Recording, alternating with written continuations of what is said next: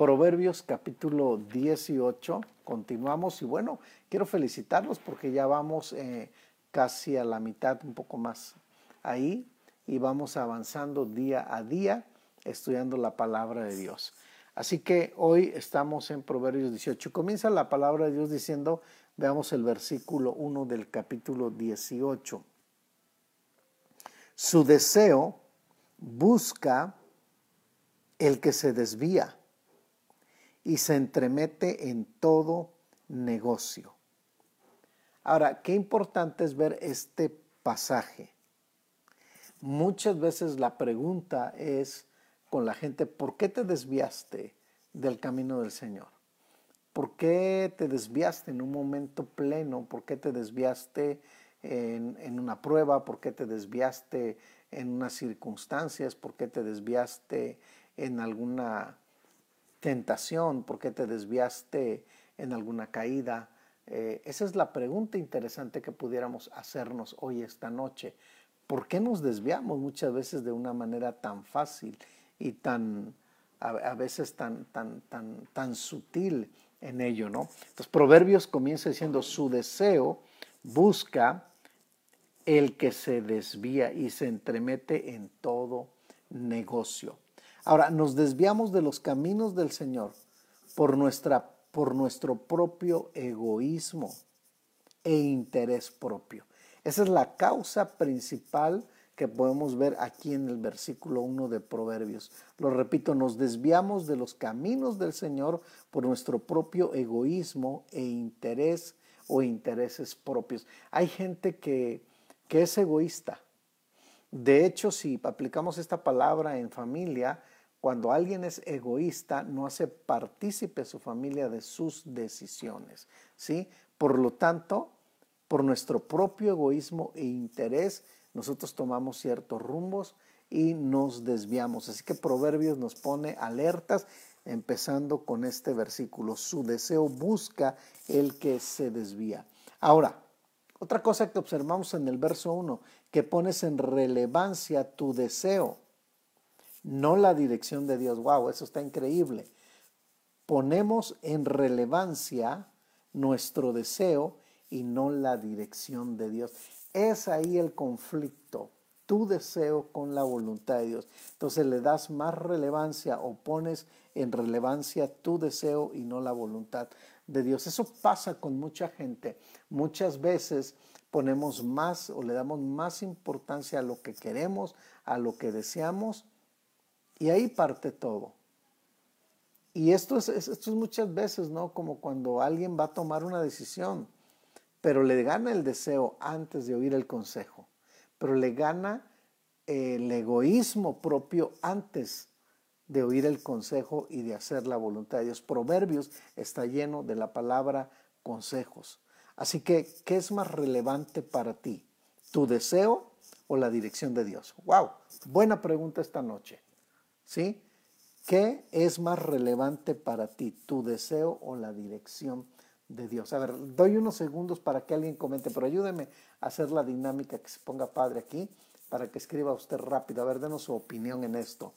¿Por qué ponemos en primer lugar nuestro deseo? ¿Sí? Y no la dirección de Dios. ¿Cuál es tu expresión mientras yo puedo seguir explicando? ¿Alguien quiere escribir algo? Solo es un momento de participar para no no tomar mucho tiempo y continuar el estudio. ¿Por, qué hacemos muchas veces eso? ¿Por qué? ¿Por qué le damos más relevancia a nuestro deseo que a la dirección de Dios? ¿Eres impaciente? Esa es una característica del por qué. Si eres impaciente. A ver, alguien que comente ahí. ¿Por qué nuestro egoísmo, por qué ponemos nuestro deseo también más relevante? Y no la dirección de Dios. Entonces, ¿qué sucede ahí entre el deseo y la dirección? Exacto, exacto, Luz, muy bien, muy certera, porque es más fácil, toda la razón. Gracias por escribirlo, eh, Luz, interesante, porque es más fácil, es una gran verdad, es más fácil caer en el deseo de lo que tú quieres hacer que la dirección de Dios. Eso es muy importante un comercial que yo siempre aplico, si las cosas fueran fáciles cualquiera las haría, ¿no? Pero como estamos hablando de la dirección de Dios, bueno, hay que ubicarse, hay que escuchar, hay que caminar. Y Suri comenta, debemos escuchar la voz de Dios, así es, porque muchas veces lo que hacemos nosotros es que de alguna, de alguna manera lo que hacemos es que escuchamos más nuestro corazón que la dirección de Dios. Carlos, Carlitos, saludos hasta Mérida. También dice Carlos Mendoza, porque todavía somos carnales. Y sí, hay una carnalidad en la que nosotros estamos luchando 24 horas. Y recuerda que Gálatas enseña que es una lucha del espíritu contra la carne. Es por eso que debemos de llevar la carne al sometimiento del espíritu para hacer lo que dice eh, la palabra. Bueno, Karen también dice porque ponemos como prioridad todo menos a Dios.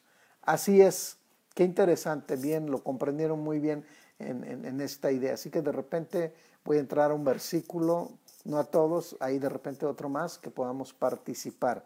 Bien, su deseo busca el que se desvía y se entremete en todo negocio. Ahora, en otra versión dice, y se pone en todo, y se, y se opone, perdón, a todo buen consejo. La versión de Dios habla hoy cambia un poquito este, este, esta parte para ser más entendida, dice y se entremete en todo negocio. Entonces en esta versión de la de Dios habla hoy, dice y se opone a todo buen consejo. El deseo siempre se va a oponer a todo buen consejo. Lo repito, el deseo siempre se va a oponer a todo buen consejo. Entonces si tú eres una persona muy sentimental, que todos tenemos emociones, que todos tenemos sentimientos, pero hay personas que no han podido controlar o se controlan en sus sentimientos. Yo a esas personas les recomiendo elevar el volumen de la oración, elevar su comunión con Dios, elevar su, su, tiempo con la palabra. Qué bueno si tú estudias proverbios con nosotros. Este es, un, este es un tiempo maravilloso para ti también. Así que se opone a todo buen consejo. Esta parte que estamos hablando del deseo se opone a todo buen consejo. Por eso cuando tú quieres hablar con alguien, hay dos formas de que la persona actúa. O te evita o te tira loco. Esa es la realidad. Esa es la realidad de los deseos. Ahora, cuando te aferras a tu propia voluntad egoísta, fíjate, cuando te aferras a tu propia voluntad egoísta, cerrarás toda puerta al consejo de Dios. Cuando te aferras a tu propia voluntad egoísta, cerrarás toda puerta al consejo de Dios. Eres tú y nadie más, es tu mente, son tus opiniones, es tu pensamiento. Entonces vienes haciendo a un lado el consejo de Dios. Y termina el pasaje diciendo el verso 1, y se entremete en todo negocio, que fue lo que dije hace rato, y se opone a todo buen consejo. Así que es importante que escuches todo lo que Dios te habla. De hecho, todos los proverbios hasta el capítulo 18 que vamos a ver hoy, hay demasiada sabiduría que hemos estado aprendiendo. Cada vez es bastante interesante escarbar estos versículos. Versículo 2 dice, no toma placer el necio en la inteligencia, sino que en su corazón, sino en que sino en que su corazón se descubra. Oh, aguas con eso, ¿no? Porque esto es importante conocernos como personas. Nos promovemos, hay gente que le gusta promoverse para ser importantes. Eso es lo que hace el necio. El necio se promueve a sí mismo para ser importante le gusta que le den un lugar, le gusta que ah, le pongan en los primeros lugares, le gusta eh, que sobresalga su nombre, le gusta un reconocimiento. Por eso el necio, el necio se promociona a sí mismo. Y qué fuerte es eso porque tarde que temprano, así como se promociona, ¡pum! Así truena. El necio revela lo que él cree que es sabiduría. Lo repito, el necio revela lo que él cree ¿Qué es sabiduría? Porque dice aquí, no toma el placer el necio en la inteligencia, sino en que su corazón se descubra. Entonces, qué importante es en este versículo que muchas veces en la actitud que tenemos de ser necios, queremos revelar o, creemos que lo que sabemos es sabiduría y lo que estamos haciendo es poniendo veneno sobre otros con la misma necedad con la que nosotros corremos con ella. Ahora, voy a hacer algunos comentarios porque este, este, este versículo me llamó la atención. Hay gente que ocupa el Facebook para, el Facebook para ser relevante esa persona, para poner, para que todos sepan que tiene un gran conocimiento, para que todos sepan que es bueno debatiendo, para que todos sepan. Hay, intención, lo que ahorita vamos a hablar, hay detrás, detrás de la intención, hay, una, hay un motivo, detrás de la intención hay un motivo en el cual a las personas los lleva muchas veces a promoverse a sí mismas. Así que el necio revela lo que, lo que él cree que es sabiduría. Pero el necio no tiene deseos de aprender. El necio cree que ya todo lo sabe y solo le importa presumir lo que sabe. Entonces, aguas con esa actitud. Por eso el versículo 2 nos pone los pies sobre la palabra, yo diría. Con una actitud que hemos estudiado de humildad, reconocer reconocer delante de Dios que aún necesitamos aprender cada día más y más de los viejos, más y más de los que han pasado tantos años en sabiduría, en la palabra. Y qué importante en lugar de juzgarlos, orar por ellos y bendecirlos. Creo que es una postura sabia de una persona que se llama o se considera sabia. Versículo 3.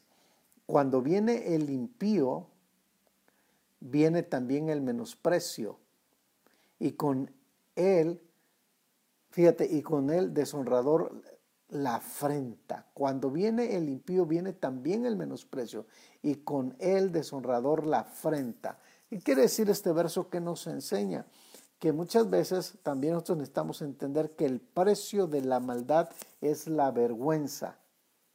Cada vez que tú te enfrentas con hacer la maldad, piensa en el precio de la vergüenza. Una de las cosas, un día le preguntaban a una persona que había vivido por más de 60, 70 años y le dijeron, ¿qué has considerado de tu vida que todos los fracasos que yo tuve y que yo provoqué y las decisiones trajeron vergüenza a mi vida? Así que el precio de la maldad es la vergüenza. Siempre que pienses y ejecutes la maldad, recuérdale a tu corazón que también viene la vergüenza. Repito, siempre que pienses y ejecutes la maldad, recuérdale a tu corazón que también viene la vergüenza. Y como dice aquí la palabra, y que el orgullo trae deshonra. Entonces, qué importante es este verso. Versículo 4. Aguas profundas son las palabras de la boca del hombre, y arroyo que rebosa la fuente de la sabiduría. Qué interesante. Aquí empieza a hablar de las palabras, que tus palabras vivifiquen a otros y no que eliminen sus vidas. Hay gente que es buena para tener palabras para dañar, palabras para ofender, palabras que quisieran ellos con sus palabras ver eliminada tanta gente pero que tus palabras sean de restauración, que tus palabras sean de vivificación, que tus palabras animen a los demás. Por eso dice, aguas profundas son las palabras de la boca del hombre y arroyo que rebosa la fuente de la sabiduría. Qué, hermoso es poder estar con gente. Cuando hablamos de la sabiduría, no solamente habla de gente que tiene una biblioteca en la cabeza, sino que tiene un corazón convertido, que ama a Dios y que aplica la sabiduría en la vivencia. No siempre cuando es sabiduría o se habla de la sabiduría, eh, imaginamos, nosotros a veces imaginamos que sabiduría es un hombre que tiene una biblioteca en la cabeza. pero sus hechos son tan diferentes a la biblioteca que tiene en la cabeza. Por eso creo que tiene que ver muy importante la sabiduría con la actitud, algo que va de la mano, siempre digo, y lo vamos a ir viendo a lo largo de todos los siguientes capítulos que nos faltan, la sabiduría va de la mano con la humildad, la sabiduría va de la mano con la sencillez, la sabiduría va de la mano con la moderación de tus palabras, de tu carácter, de tu actitud y a, lo mejor alguien diga, bueno, es que soy carne y se me salió la carne, aunque hay mucha sabiduría, pues ya tienes un grave problema. Entonces tienes que aplicar la sabiduría, la sabiduría a tu corazón. Recuerda que en muchos capítulos anteriores dice, aplica la sabiduría a tu corazón. Creo que eso es muy, muy importante en este, en este versículo. Así que tus palabras vivifiquen a otros, no que los eliminen sino que sirvan tus palabras para restaurar a mucho más personas. Versículo 5 dice, tener respeto a la persona del impío, ojo, para pervertir el derecho del justo no es bueno. No es justo, yo diría en otras palabras, no es justo mostrar parcialidad hacia el culpable o pervertir el derecho del justo. Lo repito, no es justo mostrar parcialidad hacia el culpable o pervertir el derecho del justo. ¿Cuánto, cuánto pasa esto en la vida de mucha gente que va alguien, alguien va que es justo va para que le hagan justicia y tristemente la persona contraria tuerce todo el derecho, toda la defensa y termina como una víctima la persona. Por eso a un proverbio se mete en esto, tener respeto a la persona del, del impío para pervertir el derecho del justo no es bueno. Aguas con ello. Versículo 6. Ahora, verso 6, verso 7 y verso 8, estos tres versos están en una misma línea, en una misma línea de palabras. ¿sí? Por ejemplo, eh, una de las cosas aquí, el verso 6 dice, los labios del necio traen contienda y su boca los azotes llama. Los labios del necio traen contienda. Una persona necia es la que insiste en molestar a otra. Tal vez tú dices, porque mucha gente dice, estoy diciendo la verdad, y la verdad, la verdad incomoda. el asunto es como lo dices. Porque hay gente que lo dice con agresión. Hay una verdad que la dice con agresión. ¿sí? Hay una verdad que la dice con, con motivos de destrucción. Hay personas que dicen la verdad con la intención de acabar. Entonces, aguas porque no, no está equilibrada la sabiduría con la actitud, no está equilibrado no hemos entendido que hay que aplicar la sabiduría al corazón. Los labios del necio traen contienda y su boca los azotes llama. La boca del necio es quebrantamiento para sí. Eso es importante. si tú crees que puedes humillar a cualquier persona, si tú puedes, tú crees, tú crees que puedes quebrantar a cualquier persona con todo lo que hablas y todo, con todo lo que dices. Yo tengo un dicho que se oye bien fuerte, pero me tomaré un café y esperaré un, tiempo si tu actitud no cambia. Y desgraciadamente, pues digo, para la persona termina aplicándose lo que dice Proverbios. La boca del necio es quebrantamiento para sí. Cuando tú te enfrentas con alguien y lo ofendes y lo destruyes con tu boca y te alteras y todo esto, hay un quebrantamiento para sí mismo, porque la sabiduría no la estás, no estás aplicando a tu corazón. La sabiduría la, la, puedes estar usando como un argumento para violentar, para ofender, para oprimir. Y dice el 7, y sus labios son lazos para su alma. Así que, aguas. Yo diría aguas contigo mismo. Este es el pasaje que debemos tener mucho cuidado en nuestras vidas. Tus palabras te lastiman a sí mismo. Todas esas palabras. Hay una gente que habla y habla y habla y habla y ya cuando está, no tiene el control, pierde el control de lo que está diciendo. Ojo, Y checa, terminan llorando ellos mismos porque no solo ha lastimado a las personas, sino que lastima su propio corazón y cuando se da cuenta no hubo un freno en todo lo que dijo y termina llorando. ¿Por qué? Porque desgraciadamente la persona no tiene un control sobre su lengua, sobre su vida y no aplica la sabiduría a su corazón. Así que las palabras te lastiman a sí mismo. Cuidado, cuidado con todo ello. Ahora, dice el versículo también, el versículo 8, que vuelvo a repetir, estos tres versículos están juntos. Las palabras del chismoso son como bocados suaves y penetran hasta las entrañas. Tenemos aquí estos tres proverbios del 6 al 8 sobre el lenguaje. Estos tres versículos, yo en mi Biblia hice una línea del verso 6 al verso 8, hice una línea donde eso me marca y me dice, cuidado con tu boca, cuidado con mi boca. Personaliza esa parte del 6 al 8, cuidado con mi boca. Así que estos tres proverbios habla sobre el lenguaje. El lenguaje insensato y calumnioso. La expresión de la boca. Aquí se ve en estos tres versículos. Dice que los azotes llama. Traducido en otras palabras, su boca llama una paliza. Ojo, ¿eh?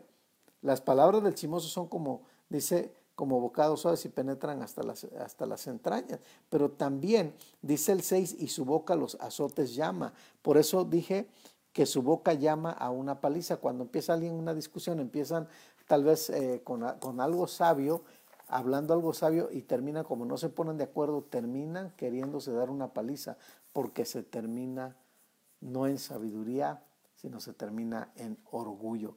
Qué tremendo están estos versículos a considerar realmente porque Proverbios te lleva al hecho. Yo digo que Proverbios te lleva al terreno de los hechos, no a la cabeza del árbol del conocimiento de todos los libros que puedas traer en la cabeza y haber leído y todo, sino Proverbios te mete al terreno de los hechos de la sabiduría. Me encanta Proverbios por ello. Versículo 10, versículo 9, perdón, dice ahora. También el que es negligente en su trabajo es hermano del hombre disipador. Es decir, el que no crea producto es tan malo como el hombre que destruye la propiedad. Lo repito, el que no crea producto es tan malo como el hombre que destruye la propiedad. Por eso es que muchas veces en Proverbios nos enseña a ser diligentes diligentes en nuestra vida, diligentes en nuestro trabajo, diligentes con Dios. Cada día nuestra responsabilidad de estar conectados. Una de las cosas que a la familia le perjudica mucho en la vida espiritual es que no leen la palabra, es que no se, no se, no se conectan con la palabra y eso hace que ellos pierdan totalmente toda devoción. Así que qué importante. Así es, uh, buen comentario de, de, de, Juan Carlos dice la palabra con amor impacta al incrédulo. Así es, tiene que ver mucho la manera como nos expresamos. Versículo 10. Me encantó este versículo. Eh, hay un canto y por muchos años este versículo ha sido muy conocido. Torre fuerte es. No dice es como, dice es el nombre de Jehová. A él correrá el justo y será levantado. Así que el nombre del Señor es una torre poderosa a la que acuden los justos en busca de protección. Últimamente has corrido a esa torre fuerte, últimamente te has agarrado de esa torre fuerte, dice que a él correrá el justo y será levantado. Gloria a Dios por eso, porque esta es una palabra de esperanza a nuestras vidas. Ahora cuando dice Torre Fuerte es el nombre, es algo real, no es algo imaginario. No es solo me imagino que Dios me va a levantar, no, es real, te está levantando. Te está levantando, Él es tu torre fuerte. Es como si yo me imagino que Dios es bueno. No, no te imagines que Dios es bueno.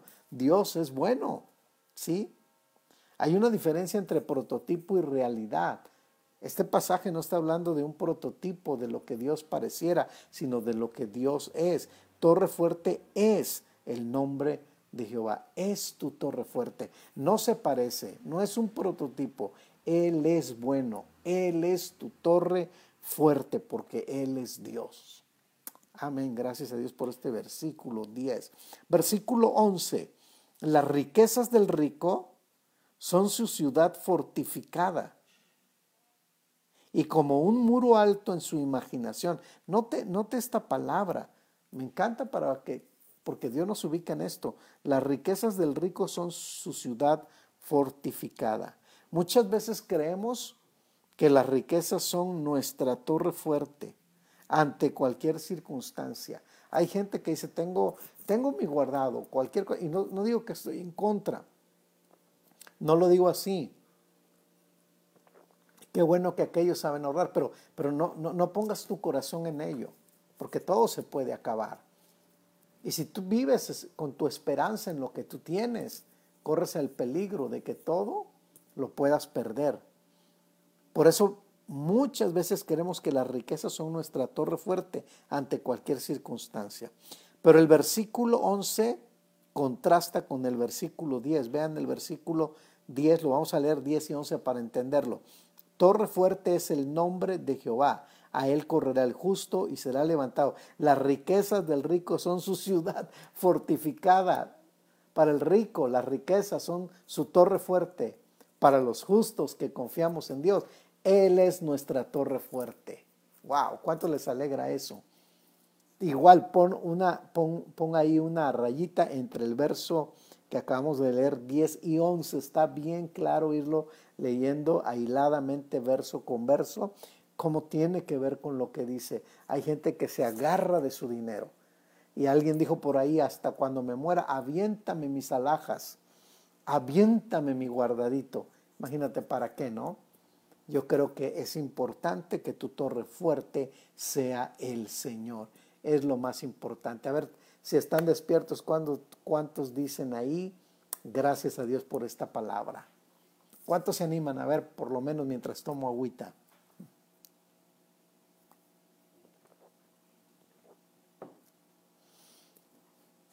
Bueno, nadie escribió. ¿Cómo? ok, entonces gracias a Dios, ¿no? Que podemos ver, ver, ver estos versículos cómo van de la mano versículo, ahora, bueno, quiero decirte algo aquí, que nada minimiza a Dios, cumpla tus deseos o no, Él es Dios. Lo repito, eso es interesante. Nada minimiza a Dios, cumpla tus deseos o no, Él es Dios. Él es Dios. Él es Dios. El que lo agarró, lo agarró esto que acabo de decir. Está interesante. Versículo 11. Bueno, fue el que leímos ahorita, ¿no? Con, el versículo, versículo 10. Ahora, eh, versículo 12 dice, antes, esto está interesante también. Aquí vamos a ver para ver, quiero ver eh, eh, que ustedes opinen también en ello. Dice el verso 12, antes del quebrantamiento se eleva el corazón del hombre y antes de la honra es el abatimiento.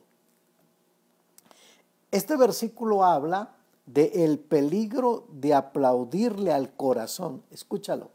El peligro de aplaudirle al corazón es esperar su caída. Lo repito, el peligro de aplaudirle al corazón es esperar su caída. Por eso cuando alguien te admira y te dice, wow, cuidado. Dije en una de las clases, el primero que te aplaude es Satanás y te dice, bien hecho, estuvo padre para elevarte el orgullo, ¿no? Así que el peligro de, aplaudirte al, eh, de aplaudirle al corazón es esperar la caída. No te des aplausos a sí mismo. Hay muchos que dicen, sí, sí, apláudete, bravo, lo lograste. Bueno, qué bueno, pero hay que reconocer que se logra en Dios, con Dios, en Dios y con Dios antes del quebrantamiento se eleve el corazón. ¿Alguien ha tenido la experiencia de los que están ahí? Que nos pueda decir algo, escribiendo. Tal vez estuviste viviendo este versículo 12, mi corazón estaba elevado y tuve que ser quebrantado para ubicarme. Otra vez, lo repito, nos elevamos de nuestro corazón y tenemos que ser quebrantados para ser ubicados. ¿A cuánto, cuántos de los que están conectados han vivido esto? ¿A cuántos, cuántos han vivido esto en, en este proverbio? Que de alguna manera tuvieron que ser quebrados totalmente porque el corazón se les elevó y llegó a un punto clave en que se te movió todo y anduviste y vino el quebrantamiento de una manera que impactó tu corazón. Repito el versículo, antes del quebrantamiento, fíjate, antes del quebrantamiento, y eso me encanta porque Dios ya sabe qué va a hacer contigo. Dios ya sabe cómo te va a confrontar. Y dice, antes del quebrantamiento se eleva el corazón del hombre y antes de la honra es el abatimiento. Así es. Ah, bueno, ahí está el comentario. Vamos a leer, porque quiero leer lo que tú escribes. Toda, dice, dice Juan Carlos, todas las virtudes que puedan verse en nosotros es porque Él brilla a través de nosotros. Así es, y su espíritu sí posa en nosotros. Él nos hace que irradiemos luz. No somos nosotros. Es ahí donde tenemos que ubicarnos. Es Dios que nos hace ser luz, pero no somos luz sin Él y lo que tú puedas tener materialmente que no eleve tu corazón.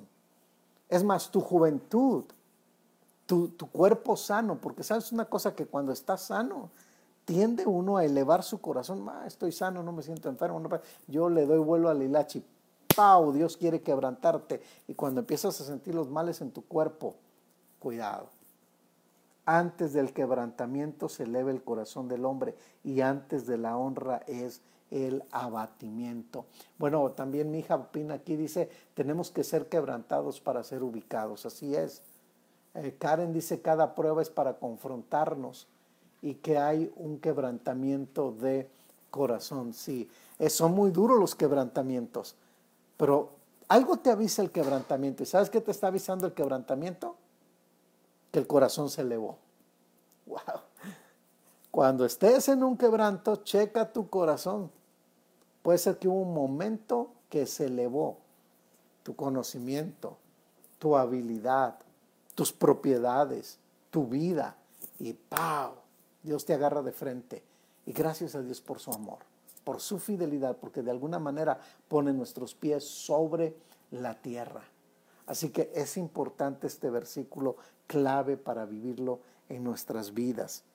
Ahora, recuerda también en este versículo que la altanería termina en desastre. La altanería termina en desastre. Toda persona que es altanera, que yo no, yo bajo, yo subo, yo puedo, yo soy mejor que tú, tengo... Y empezamos a mirarnos como personas únicas, la altanería termina en desastre. Y el camino hacia la honra es ser humilde. La humildad es el principio más importante que nos dio Jesús. Jesús dice, aprendan de mí. ¿Qué, ¿Qué, vamos a aprender? ¿A que seamos una biblioteca andando con un tremendo orgullo? No, aprendan de mí, que es la sabiduría, pero la sabiduría en el terreno de los hechos es aplicarla al corazón. ¿Y qué dice? Aprendan de mí, que soy manso y humilde. Eso se llama aplicar la sabiduría al corazón. Por eso todo proverbio le hemos llamado lo mejor de la sabiduría. Versículo, ahora ya vamos avanzando, versículo 12, versículo 13. El que responde palabras antes de oír, el que responde palabras antes de oír, le es fatuidad y oprobio. Qué interesante este versículo, este versículo 13, ¿sí? Y vuelvo a repetir en este versículo 13, saber oír, ojo, saber oír es saber hablar con sabiduría. Va de nuevo, saber oír es saber hablar con sabiduría. Yo quiero preguntarte, ¿a ti te gusta que te escuchen cuando tú hablas? Porque detrás de esa pregunta tienes que hacerte otra. ¿Tú escuchas cuando alguien te habla? Porque somos muy buenos para que nos escuchen. Pero cuando nosotros tenemos que escuchar, actuamos con altanería. Estos dos versículos están muy claves, muy, muy, muy, muy desarrollados de una manera perfecta. Así que si soy altanero me va a costar oír. Por lo tanto, dice este versículo 13, clave al que responde palabras antes de oír.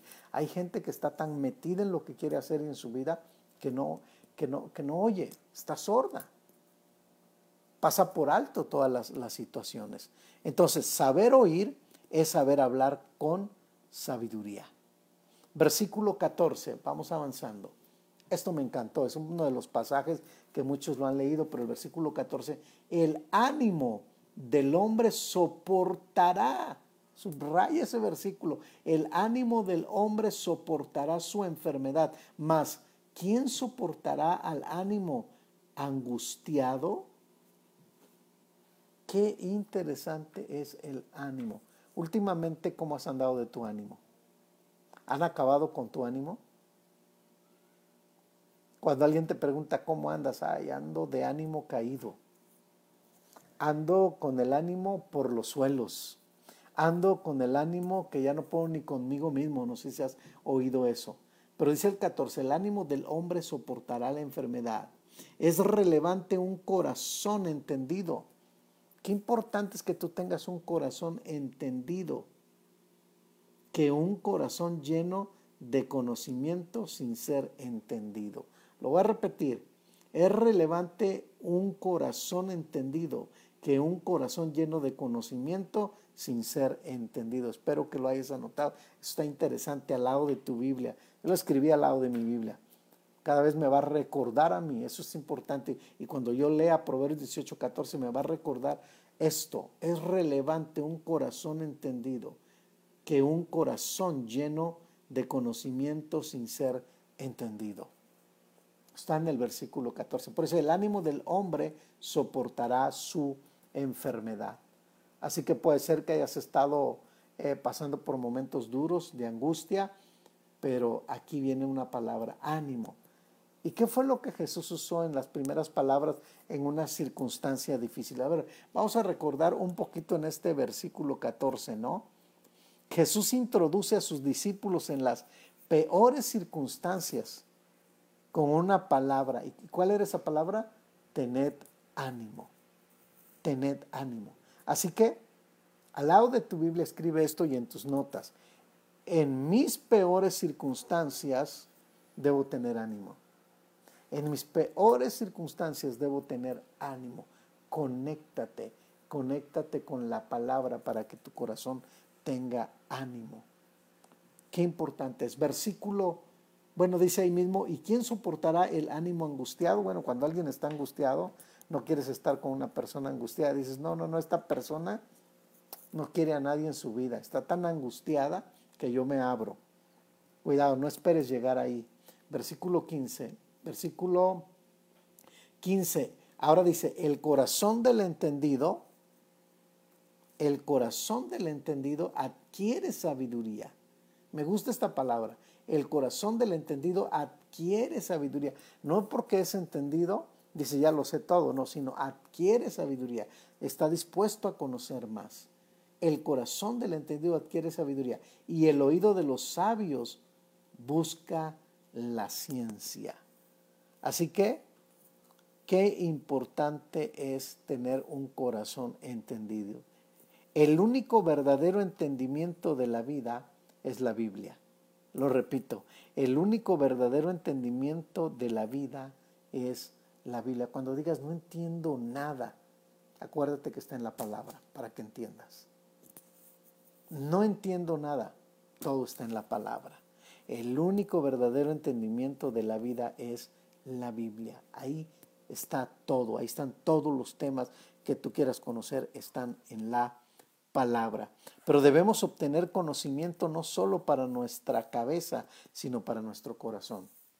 Matthew Henry dijo esto, debemos obtener conocimiento no solo para nuestra cabeza, sino para nuestro corazón. Por eso vuelvo a repetir, insisto, aplica la sabiduría no solo a la cabeza, que es una biblioteca, sino a tu corazón. Importante. Versículo 16, dice la palabra en el verso, la dádiva del hombre le ensancha el camino y le lleva delante de los grandes. La palabra dádiva, esta no es la palabra que denota soborno, sino más bien es un regalo que se le da a alguien. Y, yo, y, esa dádiva, dádiva también se traduce como don y el don abre camino. Gracias a Dios que esa gracia que nos da, ese don que nos da, nos abre camino delante de la gente. ¿Sí? Qué importante. Por eso cuando Jesús le dice a la mujer samaritana, si supieras, si tú conocieras más bien, si tú conocieras el don que está en mí, tú le pedirías, tú me pedirías agua. Entonces, qué importante es saber en este versículo que ese regalo que Dios ha puesto en nuestro corazón nos abre el camino, nos ensancha. Tú no necesitas sacarte la lotería, tú no necesitas pegarle al gordo. Aquí subraya este pasaje, la dádiva del hombre le ensancha el camino. La gracia de Dios sobre ti te ensancha el camino. El favor de Dios te abre el camino. Cuando tú vas a presentar tus papeles para un empleo, no vas solo, va la gracia de Dios contigo para abrirte camino. Cuando tú quieres abrir un negocio, va la gracia de Dios para abrirte camino. Si en este momento tú estás teniendo problemas en áreas económicas, recuerda lo que dice aquí la palabra, que es la gracia de Dios, es el favor de Dios, que mañana, si nos deja vivir, Él va a proveer. Tú haz lo que debes hacer, pero Dios se va a encargar de lo que tú no puedes y es imposible para ti hacerlo. Así que este verso 16 es muy importante eh, entenderlo. Versículo 17 dice también la palabra, justo parece el primero que aboga por su causa. Yo subrayé con azul este versículo. Si quieres puedes subrayar este versículo porque está interesante. Justo parece el primero que aboga por su causa, pero viene su adversario, wow, y le descubre. Este pasaje yo le llamo la transparencia es la mejor defensa. La transparencia es la mejor defensa porque a veces tú quieres defender algo en lo cual tú sabes que no hay transparencia y va a venir alguien que ponga en jaque lo que tú estás defendiendo, porque no es transparente. Por lo tanto, la transparencia es la mejor defensa. Ahora, el Espíritu Santo nos está diciendo que no debemos juzgar a la ligera al escuchar el primer testigo en este versículo. Y en el capítulo anterior lo vimos, que es importante pesar las dos partes cuando alguien tiene alguna queja, alguna situación no solo te vayas con una versión, nos vuelve a repetir este verso, escucha, escucha que es importante esto. Versículo 18 dice también, la suerte pone fin a los pleitos y decide entre los poderosos. Bueno, en el 18, el juicio divino pone fin a los pleitos, dice en otra traducción, y separa a, los, a las partes en pugna. La palabra suerte tiene que ver con el urín y el tumín, recuerdan ustedes del Antiguo Testamento, que eran usados para discernir la voluntad del Señor eh, en asuntos específicos de aquella época. Ahora tenemos la sabiduría de la palabra. Tú tienes la sabiduría. Por eso estamos estudiando Proverbios, que me parece un libro magnífico para poder aprender, explorar todas las riquezas que hay sobre la escritura.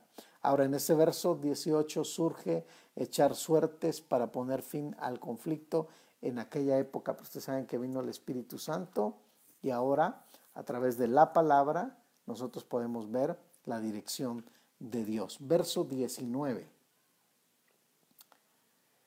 A ver, aquí vamos a hacer un break también. El hermano ofendido es más tenaz que una ciudad fuerte. Quiero preguntarles, ¿por qué una persona ofendida lo primero que hace es como transmitir el veneno hacia otros? Te pregunto por qué. ¿Por qué lo hacemos? Porque una persona ofendida lo primero que hace es crear una estrategia, ser tenaz crear un argumento, crear un grupo de personas y soltar lo que él ha vivido o según el daño que tenga y pasa a traerse a mucha gente. Pero la pregunta es en este versículo, ¿por qué actuamos de esa manera? ¿Por qué conociendo la palabra y la sabiduría no aplicamos la sabiduría a nuestro corazón? ¿Alguien quiere comentar en esto? Será de buen punto de vista. ¿Sí? El hermano ofendido es más tenaz que una ciudad fuerte y las contiendas de los hermanos son como cerrojos de alcázar. Ahora, mientras ustedes escriben, cuando yo estaba leyendo este pasaje, miren, cuando no superas una ofensa, te vuelves una pesadilla para tu prójimo. Eso escríbelo al lado de tu Biblia para que te lo recuerdes siempre. ¿Sí? Cuando no superas una ofensa, te vuelves una pesadilla para tu prójimo. Escríbelo al lado de tu Biblia también. La intención es que cuando leas Proverbios, wow, yo estoy siendo una pesadilla para gente por el daño que tengo en mi corazón. Y en lugar de sanar el daño en amor, en sabiduría, nos volvemos una pesadilla hacia las demás personas. Por eso vuelvo a repetir el principio, cuando no superas una ofensa, te vuelves una pesadilla para tu prójimo. ¿Por qué lo hacemos? Una de las cosas que puedo opinar es porque la sabiduría otra vez no la aplicamos a nuestro corazón, desgraciadamente. Es fácil inferir o ofender. Qué fácil es, es, ofender a las personas en un ratito, pero difícil deshacer todas esas cosas que hemos dicho cuando ya lastimamos a las personas. Así que creo que es importante que actuemos con sabiduría. Dice el versículo, uh, es, es, importante, el versículo 20 y 21, dice aquí la palabra, y bueno, del fruto de la boca del hombre, otra vez va en lista con lo que estamos leyendo, del fruto de la boca del hombre se llenará su vientre, se saciará del producto de sus labios. Ve en qué contexto vienen ahora estos versículos.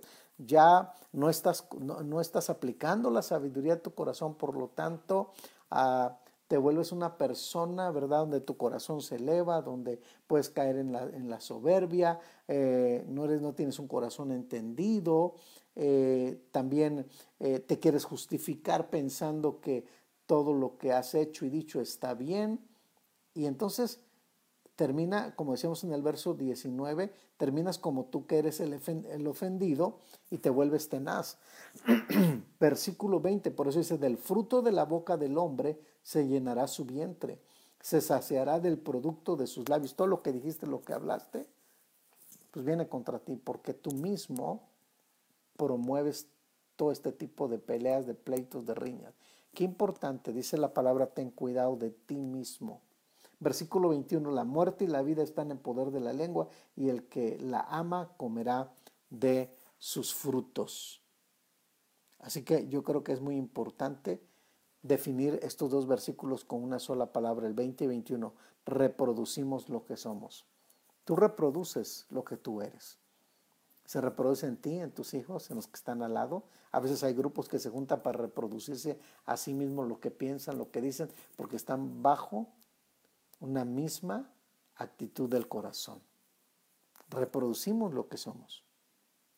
La recompensa depende de la naturaleza. La recompensa, escribió alguien, depende de la naturaleza de las palabras. Qué importantes son tus palabras tiene que ver mucho tus palabras. Versículo 22. El que haya esposa, me encanta este verso, el que haya esposa, haya el bien. Wow. Gracias a Dios por la esposita. Hace 35 años. El que haya esposa, haya el bien. Ahora lo entiende y alcanza la benevolencia del Señor qué versículo clave tan importante este 22. Ahora, quiero leerles este versículo del 22 en la versión Dios habla hoy. Dice, encontrar esposa es encontrar lo mejor. Escucha este verso. Encontrar esposa es encontrar lo mejor, es recibir una muestra, es recibir una muestra del favor de Dios. Qué padre. Es recibir, es recibir una muestra. O sea que cuando tú tienes a tu esposa, tú puedes ver y recibir el favor de Dios. Una buena esposa es una muestra del favor de Dios. Escríbelo al lado de tu Biblia. Una buena esposa es una muestra del favor de Dios. Y bueno, el tiempo me ha ganado, pero ahí vamos ya terminando. Versículo 23. El pobre habla con ruegos, mas el rico responde durezas. O los ricos no necesitan favores de otros, de modo que no se preocupan de cómo tratan a los demás. Eh, alguien dice, eh, escribe Matthew Henry, dice, la pobreza dice a los hombres que no deben ordenar ni demandar. Ante el trono de la gracia todos somos pobres y debemos hacernos peticiones fervientes. Así que ante Dios, Dios nos ve igual. Qué importante es esto. Versículo 24 y terminamos con este. El hombre que tiene amigos, mire de qué manera cierra este pasaje. Interesante. El hombre que tiene amigos. ¿Tú tienes amigos? Escucha este versículo. El hombre que tiene amigos ha de mostrarse amigo. Y amigo hay más unido que un hermano. Qué interesante. Es mejor tener un amigo verdadero que un montón de amigos. Lo repito, ¿eh? es mejor tener un amigo verdadero que un montón de amigos. A demostrarse, por eso dice. Es mejor tener un amigo verdadero que tener un montón de amigos que te desvíen del camino. Pero el mejor amigo es Jesús.